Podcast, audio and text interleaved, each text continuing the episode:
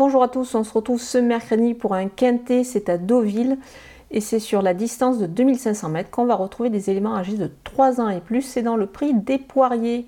C'est un gros handicap euh, qui euh, se dispute évidemment sur le sable. Et on va donc retrouver au départ des spécialistes de la surface qu'il faudra retenir en priorité, comme les sujets qui se plaisent sur les tracés de tenue.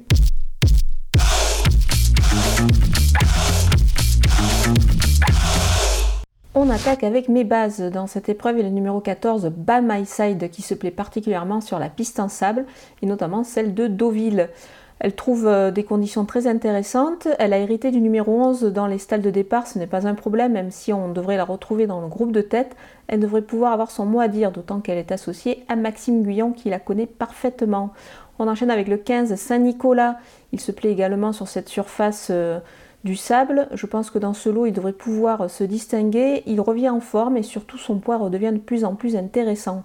Le numéro 13, Villantos, lauréat d'un réclamé le dernier coup. Moi, je pense qu'il devrait pouvoir confirmer euh, dans cette catégorie, d'autant que c'était sur ce parcours qu'il s'est imposé la dernière fois.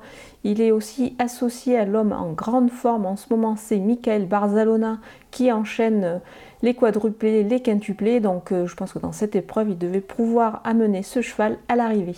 Du côté des opposants, on se penche sur la candidature numéro 12, Santazou qui euh, a longtemps été écartée des pistes, mais dans l'ensemble, c'est quand même une jument qui est très régulière. Moi, je pense qu'elle devrait pouvoir avoir son mot à dire dans ce lot. C'est une très très belle possibilité. Le numéro 8, Sam, eh ben, il s'imposait tout simplement l'an passé à pareille époque, mais dans une deuxième épreuve. Là, je pense qu'il bon, il vise un petit peu plus haut, mais il est en forme et il devrait pouvoir euh, avoir son mot à dire ici. Le numéro 4, Checkpoint Charlie, on le connaît très très bien au niveau des gros handicaps. Il a eu un petit peu de mal à se remettre en route.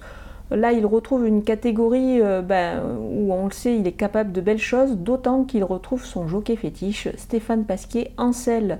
Le numéro 2, Monsieur Xo, depuis sa victoire dans un quintet euh, l'été passé, euh, c'est un petit peu plus dur en 40 et demi de valeur pour la victoire. Maintenant, pour les places, je pense qu'il demeure compétitif, d'autant que sa dernière sortie n'est pas, pas si mal que ça sur le gazon. Là, il retrouve le sable, une surface qu'il apprécie particulièrement. Mon coup de poker, ben, c'est le numéro 11, Gentiana Bella. Troisième l'a passé d'un lot similaire, elle était alors prise en 37 de valeur, là elle évolue en 36, et qu'il n'est pas mal du tout. Surtout qu'elle a très très bien couru euh, dernièrement dans des lots qui étaient quand même un petit peu plus relevés.